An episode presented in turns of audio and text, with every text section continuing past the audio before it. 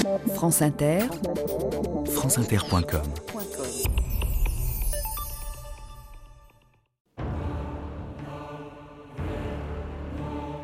I am now in a position to announce that Mr. Nelson Mandela will be released at the Victor Verster prison on Sunday, the 11th of February, at about 3 p.m.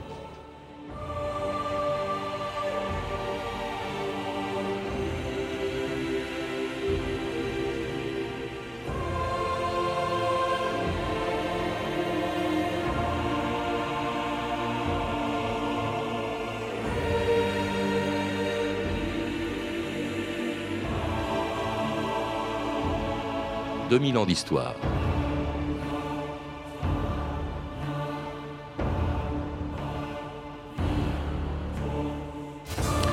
Le 10 février 1990, sur toutes les chaînes de radio et de télévision de son pays, le président de la République sud-africaine, Frédéric de Klerk, annonçait la libération le lendemain du plus vieux prisonnier politique du monde. Chef historique du Congrès national africain, l'ANC, tout le monde connaissait son nom mais depuis 26 ans qu'il avait été enfermé, personne ne savait à quoi il ressemblait. En interdisant qu'on le prenne en photo et qu'on enregistre sa voix, le gouvernement sud-africain avait voulu effacer jusqu'au visage de Nelson Mandela. Il n'avait réussi qu'à en faire un mythe et dans le monde entier, le symbole de la lutte contre l'apartheid.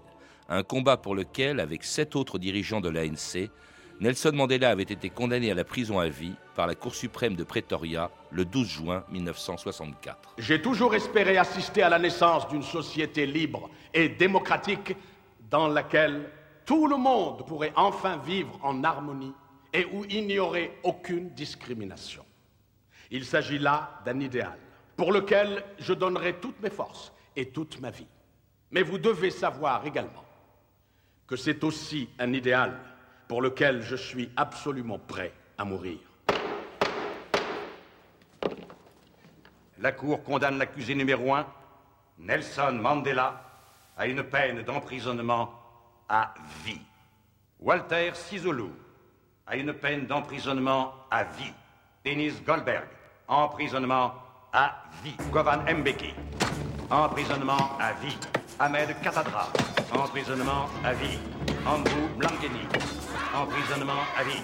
Raymond Matlava, emprisonnement à vie. Elias Motsoalidi, emprisonnement à vie.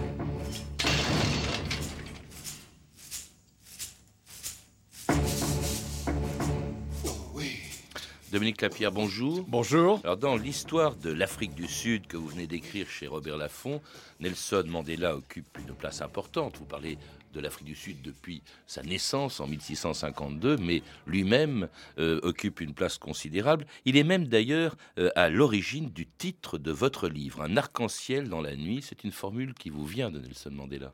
C'est une formule qui m'a bouleversé parce qu'après 27 ans d'emprisonnement sur cette petite île de Robben Island, à l'extrême pointe de l'Afrique, quand Mandela recouvre la liberté et qu'on pense qu'il va crier vengeance, il s'écrit au contraire à son peuple, et à présent, nous allons créer une nation arc-en-ciel, une nation où les Noirs, les Blancs, les Métis, les Asiatiques, tous ensemble, vont donner naissance à un monde nouveau.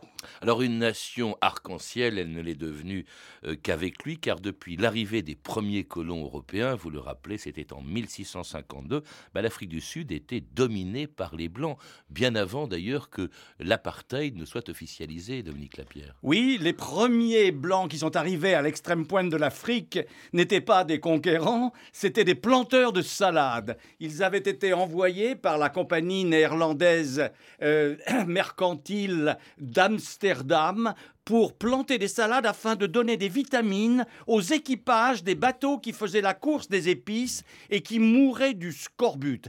Ils avaient d'ailleurs interdiction absolue de se tourner vers l'Afrique. Pas question de conquérir quoi que ce soit. Même ils avaient l'interdiction de parler aux quelques noirs que peut-être occasionnellement ils allaient rencontrer. Et puis un jour, parce qu'ils étaient calvinistes, parce qu'on leur avait dit dans leur religion qu'ils appartenaient à un peuple supérieur destiné à régner sur le monde. Ils ont armé des chariots, embarqué leurs familles et ils sont partis à l'intérieur du continent, et ça va être trois siècles d'une tumultueuse, féroce, extraordinaire épopée que j'ai voulu reconstituer presque minute par minute dans un arc-en-ciel dans la nuit. Alors, euh, trois siècles aussi de cohabitation avec les Noirs, mais de domination euh, blanche, avant que cette ségrégation devienne officielle en 1948, avec la victoire du Parti national afrikaner et l'arrivée au pouvoir d'un nouveau Premier ministre, Daniel Malan, et de son successeur, le théoricien de l'apartheid, Heinrich Verwoerd. News from Government House Pretoria, where South Africa's newly elected Prime Minister, Dr. Malan, was sworn in by the Governor General of the Union, Mr. Van Zyl, at the beginning of a new chapter in South Africa's history. Our policy is one which is called by an Afrikaans word apartheid. Notre politique appelée apartheid, d'après un mot afrikaner, a souvent été mal comprise. On pourrait aussi bien et peut-être mieux la décrire comme une politique de bon voisinage.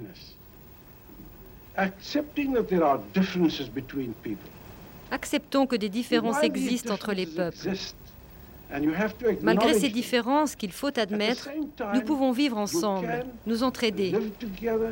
Mais nous n'y parviendrons qu'en nous comportant bons voisins. Et c'était Henry Verwoerd, le deuxième Premier ministre d'Afrique du Sud, parlant de l'apartheid dont il est l'inventeur comme d'une politique de bon, voisinage. Il faut savoir, euh, Patrick, que ce Verwoerd a fait ses études dans l'Allemagne nazie.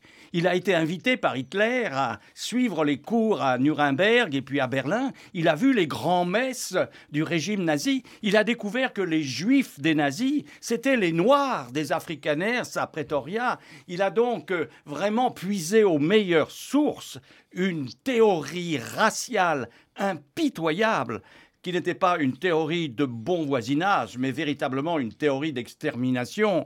Il y avait, il faut se souvenir, 4 millions de blancs au milieu de 25 millions de noirs. Et ces blancs ont compris que s'ils voulaient survivre dans cet océan de couleurs, il fallait qu'ils instaurent un régime qui les sépare totalement de ces Noirs. Et ils vont instituer un régime qui va promulguer au Parlement du Cap, un admirable bâtiment en plein cœur du Cap, 1725 lois et dispositions qui vont complètement séparer ces 4 millions de Blancs du reste des Noirs.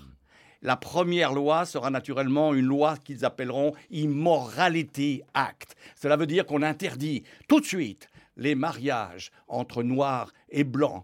Et si quelqu'un... Même les relations sexuelles. Et même les relations sexuelles. Et si quelqu'un s'expose à ces relations sexuelles, il est passible de sept années de prison. À moins, dit la loi, qu'il réussit à convaincre le tribunal qu'au moment où il a tenu ses relations sexuelles avec cette femme de couleur, il ne savait pas qu'elle était noire. Alors il y aura également le déplacement de noirs vers des townships, vers des des, millions de gens vont être déplacés. Euh, il va y avoir aussi un passeport intérieur. On, exige des Noirs pour se déplacer dans leur propre pays qu'ils portent un passeport. Alors autant de lois contre lesquelles lutte le plus vieux parti politique africain qui s'appelle l'ANC, le Congrès national africain, euh, qui a été créé en 1912, qui est resté non violent jusqu'en 1960, euh, Dominique Lapierre. Il s'inspire de Gandhi d'ailleurs. Absolument. Et c'est en 1960 que l'un de ses principaux leaders, un jeune avocat nommé Nelson Mandela, découvre, réalise que la lutte non violente ira nulle part et qu'il faut passer à l'action armée. Eh ben, on l'écoute précisément dans le dernier enregistrement de sa voix. Il était, l'ANC avait été euh, interdite, ainsi que le Parti communiste sud-africain, donc il était dans la clandestinité, et on l'entend ici en 1961, c'est-à-dire avant sa condamnation à la prison à vie et sa libération 27 ans plus tard, Nelson Mandela. Les Africains exigent le droit de vote sur la base d'un homme, une voix. Et l'indépendance politique. Les Africains peuvent-ils s'épanouir dans le pays sans expulser les Européens? Nous avons clairement dit uh, que l'Afrique du Sud est un pays multiracial. Il y a de la place pour toutes les races du pays. Et si le gouvernement Vervoort n'accède pas à vos demandes, utiliserez-vous la violence?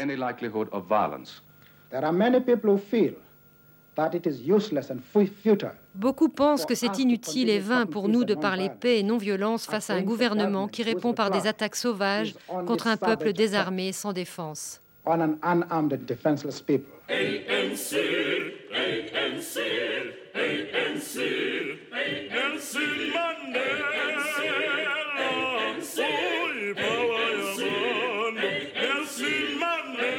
Et c'est le chant de l'ANC, parti interdit en 60. Mandela ainsi que sept autres dirigeants de l'ANC sont euh, jetés euh, en prison, condamnés ensuite à la prison à vie en 1964. Et là, ça va être 26-27 ans de détention dans des conditions absolument épouvantables, Dominique Lapierre. J'ai visité le bloc 3 de l'île de Robben Island. Je suis entré dans la cellule 466 pour voir où avait vécu pendant 27 ans Nelson Mandela, avec pour seul mobilier une natte de cisale pour s'étendre par terre, un tabouret et une petite étagère. Mais cette petite étagère était symbolique, et ce tabouret aussi, car en arrivant dans ce bagne, Mandela proclame une chose extraordinaire, il dit à tous les autres détenus, nous allons faire de cette prison une université. Il leur faudra deux ans pour obtenir le tabouret et deux ans encore pour obtenir la petite plaquette dans leur cellule sur laquelle ils vont pouvoir poser des livres apprendre la sociologie, l'économie politique et devenir les futurs cadres de l'Afrique du Sud. Mais cadre séparé de tout, vous le rappelez euh, également, euh, il ne reçoit qu'une lettre tous les six mois et une visite tous les six mois, dont celle de sa femme qu'il avait épousée d'ailleurs très peu de temps avant d'être enfermé, Winnie Mandela. Sa femme qu'il adore absolument, et il met deux ans à pouvoir voir son visage à travers une vitre déformante dans le parloir de la prison. La rencontre ne peut durer que 30 minutes. Elle doit se dérouler en anglais ou en afrikaans, la langue des Blancs, parce que des gardiens sont tout autour et doivent pouvoir capter le moindre nom qui ne serait pas un nom de la famille de Mandela. Alors ça a duré pendant des années, le régime s'est un peu assoupli au, début des années 80, mais on ne voyait plus, plus personne, à part ses geôliers, ne voyait le visage de Mandela ou des gens qui le visitaient, on n'entendait plus sa voix. Comment expliquer, quand même, c'est assez extraordinaire, Dominique Lapierre, qu'un homme coupé tout à fait de l'extérieur devienne un véritable mythe international, pas seulement en Afrique du Sud. Il incarne à lui tout seul la lutte des euh, Sud-Africains noirs contre l'apartheid. Comment expliquer en son absence Il n'est pas là, personne ne le voit, personne ne sait à quoi il ressemble. Et pourtant, des photos circulent sous le manteau. son message continue à se propager dans, des vieilles photos. Dans des vieilles photos, bien sûr, quand il était jeune avocat. Mais j'aimerais comparer cette, euh, cette idée à celle du général de Gaulle. Qui connaissait le 25 août 1944, j'avais 13 ans, j'étais place de la Concorde, qui connaissait le visage du général de Gaulle? On avait entendu sa voix, mais on n'avait jamais vu ses traits dans aucun journal. C'est un peu ça qui s'est passé. Et puis très vite, naturellement, grâce à la télévision, grâce à la radio, son visage s'est propagé aux quatre coins de ce pays. Mais ça, c'est après sa libération. Après sa libération. Dès que pendant 27 ans, personne Il est resté ne le un voit. mythe. Alors un mythe international pour une raison simple, c'est que le régime de l'apartheid devient absolument insupportable. Vous vous rappelez quand même un massacre très connu de jeunes enfants qui euh, protestaient contre la législation anti Le massacre de Soweto. en 76. D'ailleurs, quand vous visitez aujourd'hui, c'est un peu ce qui m'a donné l'idée d'écrire un arc-en-ciel dans la nuit, c'est que tout d'un coup, je me, suis trouvé, je me suis trouvé en face d'un petit monument aux morts sur lequel il y avait 75 noms de jeunes écoliers qui, le 26 juillet 1976, s'étaient révoltés contre la prétention des Blancs d'imposer leur langue, l'afrikaans, dans leur curriculum de petits écoliers noirs. Et les, policiers sud-africains avaient répondu à la mitrailleuse. L'un de ces gosses s'appelle Petersen. Il y a dans un arc-en-ciel dans la nuit, je trouve une photo bouleversante de ce gosse qui va devenir le symbole des martyrs de l'apartheid. Aujourd'hui, le carrefour de sa, mère, de sa mort porte son nom. Alors il y a aussi la lutte que mène en Afrique du Sud quelqu'un qui est devenu intouchable, qui est Desmond Tutu, qui demande à ce qu'on libère Mandela. Il y a la réaction de l'opinion internationale euh, et notamment de l'ONU qui décrète le boycott de l'Afrique du Sud, qui se retrouve absolument isolé. C'est une des raisons principales d'ailleurs pour laquelle, euh, après des années, eh bien euh, finalement un nouveau Premier ministre, Frédéric de Klerk, plus jeune, plus jeune, qui n'avait pas fait ses études dans l'Allemagne nazie mais qui était quand même membre du parti de Verver. En tout cas, pour que le 10 février 1990, eh bien, euh, il euh, annonce que Nelson Mandela allait être libéré de prison le lendemain matin. Il avait 45 ans quand il y est entré, il en a 71 quand il en sort, et personne d'ailleurs n'a vu son visage, on l'a dit, si bien qu'on se demande non seulement à quoi il ressemble, mais également ce qu'il va dire en apparaissant au balcon de l'hôtel de ville du Cap le 11 février 1990. Eh bien, Mandela décide de reprendre tout simplement le vieux slogan de l'ANC, Amandla Ngoyetu et Africa Mayibouye, le pouvoir au peuple, que l'Afrique se relève.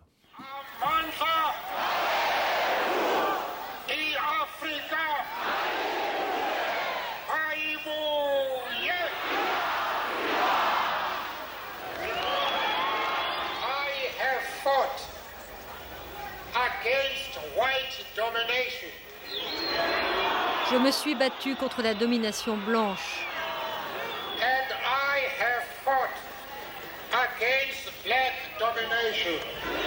Et je me suis battu contre la domination noire.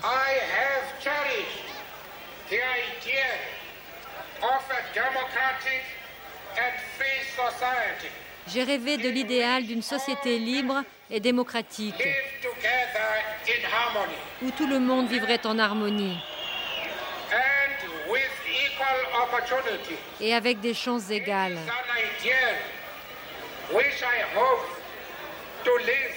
C'est un idéal pour lequel je veux vivre et que je veux réaliser.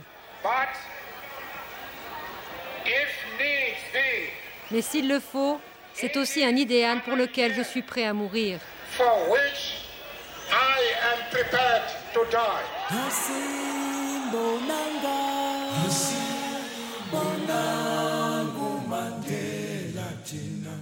Laphe khona laphe hleli khona asimbonanga asimbonanga umandela thina laphe khona laphe hleli khona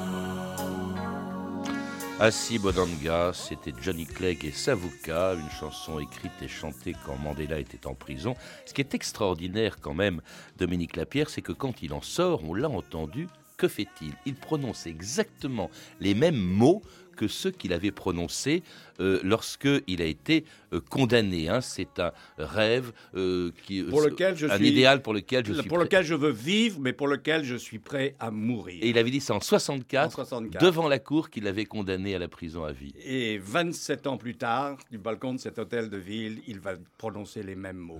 Vous savez, c'est un personnage qui m'a paru moi hors du commun. Quand je racontais son histoire dans un arc-en-ciel dans la nuit, je pensais presque à chaque page au Mahatma Gandhi. Je pense que c'est quelqu'un de ce calibre. Hmm. Je pense que c'est vraiment la gloire de l'humanité d'avoir enfanté ce type de personnage dans des hmm. conditions aussi extrême que pouvait être l'Afrique du Sud à ce moment-là. Alors une sortie de prison qui est assez triste, car peu de temps après, il va se séparer de Winnie Mandela. Euh, elle est accusée même de meurtre, hein, je crois, à ce moment-là. Euh, et il le fait quand même très dignement, de, malversation également, il le fait très dignement. Et il devient aussitôt aussi, parce que c'est le début de quatre ans de négociations avec lui, l'interlocuteur privilégié euh, de Frédéric de Klerk, du chef du, du président sud-africain. il y a aussi des difficultés qui se produisent des violences tout de suite euh, avec les Zoulous. Hein. C'est pas contre entre les blancs et les noirs, mais c'est entre les noirs, entre les Zoulous qui voulaient euh, un, État indépendant dans la future Afrique. Les Zoulous, c'est la plus grande, la plus puissante et peuplée ethnie de l'Afrique du Sud. Et à la faveur de cette transition extraordinaire, ils voulaient arracher du pouvoir blanc et de Mandela un État zoulou. D'ailleurs, ce sont encore les Zoulous qu'on retrouve aujourd'hui dans, ces derniers euh, troubles qui se sont produits en Afrique du Sud. Alors, de clair que lui aussi euh, est quelqu'un qui est coincé, entre les extrémistes blancs qui ne veulent absolument pas remettre en cause l'apartheid, et puis les exigences des Noirs, et c'est De Klerk qui prend l'initiative d'une action spectaculaire, un référendum auquel Seuls les Blancs participent. Hein. Il n'y a toujours pas encore dans la Constitution un, vote, euh, une voix, un vote. Euh, les, Noirs sont écartés du droit de vote. Et donc, ce référendum euh, se produit en, en 1992 et il allait mettre fin à trois siècles de domination blanche et 44 ans d'apartheid. De Klerk l'annonçait lui-même le 17 mars 1992. Ladies and gentlemen, Mesdames et messieurs, nous avons reçu les résultats de Durban. Oui, 204 371 et non 35 975.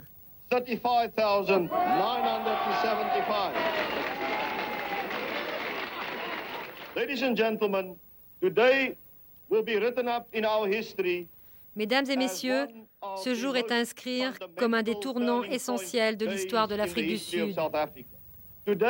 Aujourd'hui, nous avons fermé le livre de l'apartheid. Et ce chapitre est enfin terminé. C'était Frédéric de Klerk, président de l'Afrique du Sud, annonçant la fin du référendum. Pourquoi cette... Ce référendum avait pour objet de demander aux Blancs s'ils étaient d'accord pour, organiser des élections générales où tous les Noirs pourraient participer mmh. sur la base, comme vous avez dit, d'un vote, une voix, d'une voix, un vote. Naturellement, les Noirs étaient 25 millions, les Blancs étaient 4 millions. C'était quand même un sacrifice extraordinaire d'accepter le principe de ces élections générales, et cela prouvait qu'une page tournait. Cette page d'ailleurs tournait à deux, certes, Mandela joue le rôle essentiel, mais De Klerk, lui aussi. D'ailleurs, en 93, ce sont les deux hommes qui obtiendront le prix Nobel de la paix ensemble, Ensemble. Il y en aura un troisième, il y en a eu un troisième, un archevêque en, en soutane mauve qui s'appelle Desmond Tutu, qui sera un... Il avait eu avant, d'ailleurs. Ah, oui, en 90, un infatigable lutteur, mais aussi un homme qui allait aider Mandela, ou avec le concours de Mandela, allait réussir cette transition pacifique de la fin de l'apartheid vers un monde démocratique. On aura peut-être l'occasion d'en parler. Alors justement, euh, les deux hommes, alors ça c'est très long, euh, Mandela, d'ailleurs Mandela avait refusé quand il était en prison de faire des concessions, il n'en fait pas plus quand il en est sorti, hein. euh, il continue de demander le blocus de l'Afrique du Sud de manière à ce que, à obtenir ce qu'il souhaite, c'est-à-dire non seulement la fin de l'apartheid, mais une nouvelle constitution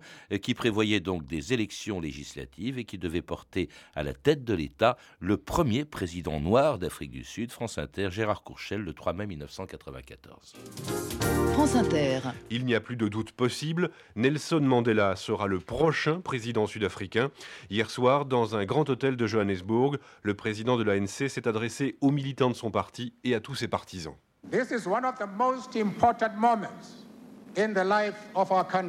C'est l'un des moments les plus importants dans la vie de notre pays. Je suis là devant vous, rempli de fierté et de joie tous dans ce pays. Vous avez montré une détermination si calme, si patiente à reconquérir ce pays comme le vôtre, que nous pouvons crier sur tous les toits, libres enfin. Et ce sont les premiers mots de Nelson Mandela, devenu quatre ans après sa libération en 1994, premier président noir d'Afrique du Sud, après des élections dont vous parlez beaucoup parce qu'elles sont considérables. C'est ah, beaucoup d'émotions. Pour la première fois, les Noirs votaient dans leur pays. Imaginez cet immense pays, deux fois et demi grand comme la France, où sont installés des baraques qui vont être des bureaux de vote dans plus de 10 000 endroits pour faire venir des hommes et des femmes qui n'ont jamais de leur vie déposer un bulletin de vote quelque part, et tout d'un coup ils se retrouvent dans les mêmes files, dans les mêmes queues que les blancs. Il pleut, alors ils se mettent sous le même parapluie que des blancs. Mais c'est une chose extraordinaire, ils pique-niquent ensemble et ils avancent vers ces bureaux de vote où ils vont donner leur voix pour la première fois. Je me souviens d'avoir rencontré quelqu'un qui m'a dit euh, J'ai dit à ma femme, c'était des Noirs, ne me réveille pas, chérie, j'aime trop ce rêve ou, Desmond Tutu lui-même dans une file de votants qui dit Pincez-moi, je veux être sûr que ce, ce à quoi j'assiste est vraiment réel. Et alors, c'est une révolution et une révolution pacifique. Le grand mérite, au fond, de Mandela, c'est pas seulement la résistance dont il a fait preuve pendant 27 ans de captivité, c'est le fait qu'à la sortie de prison, vous l'avez dit au début, euh, Dominique Lapierre, et il ne veut pas surtout de revanche, il ne veut pas que euh, ça se fasse avec évidemment euh, la volonté de régler des comptes. C'est assez extraordinaire. Il invite même à, sa, à, son investiture de président le juge et le procureur qu'il avait fait condamner en 1964. À perpétuité.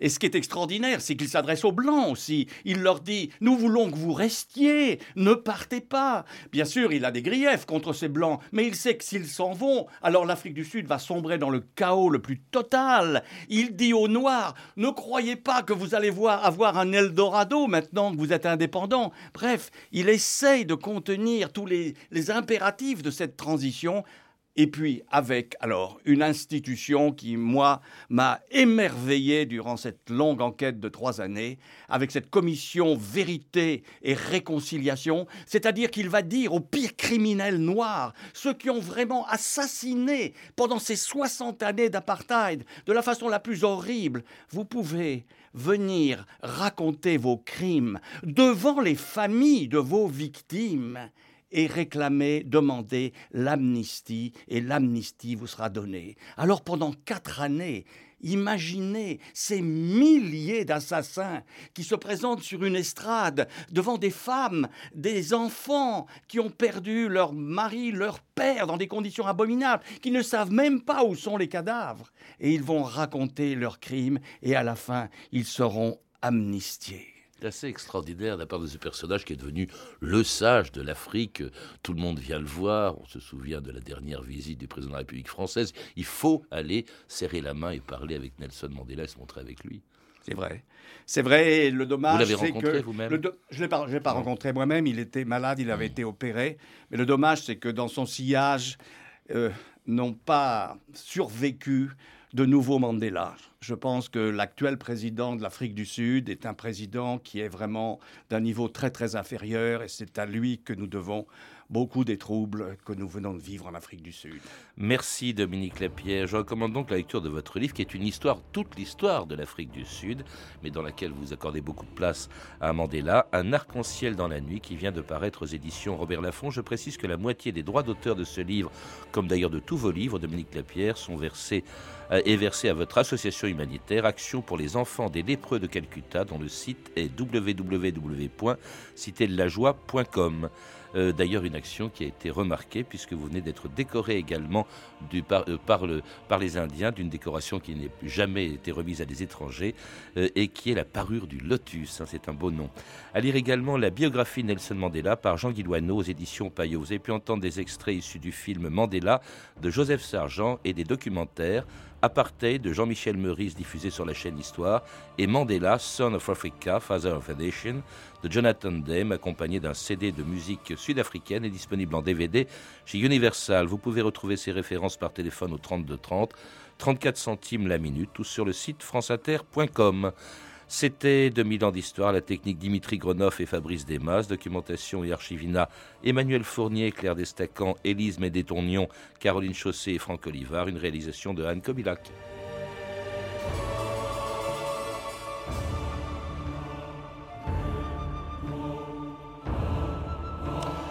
Demain, dans 2000 ans d'histoire, une figure extraordinaire de l'histoire de la France au XVIIe siècle, le cardinal de Ré.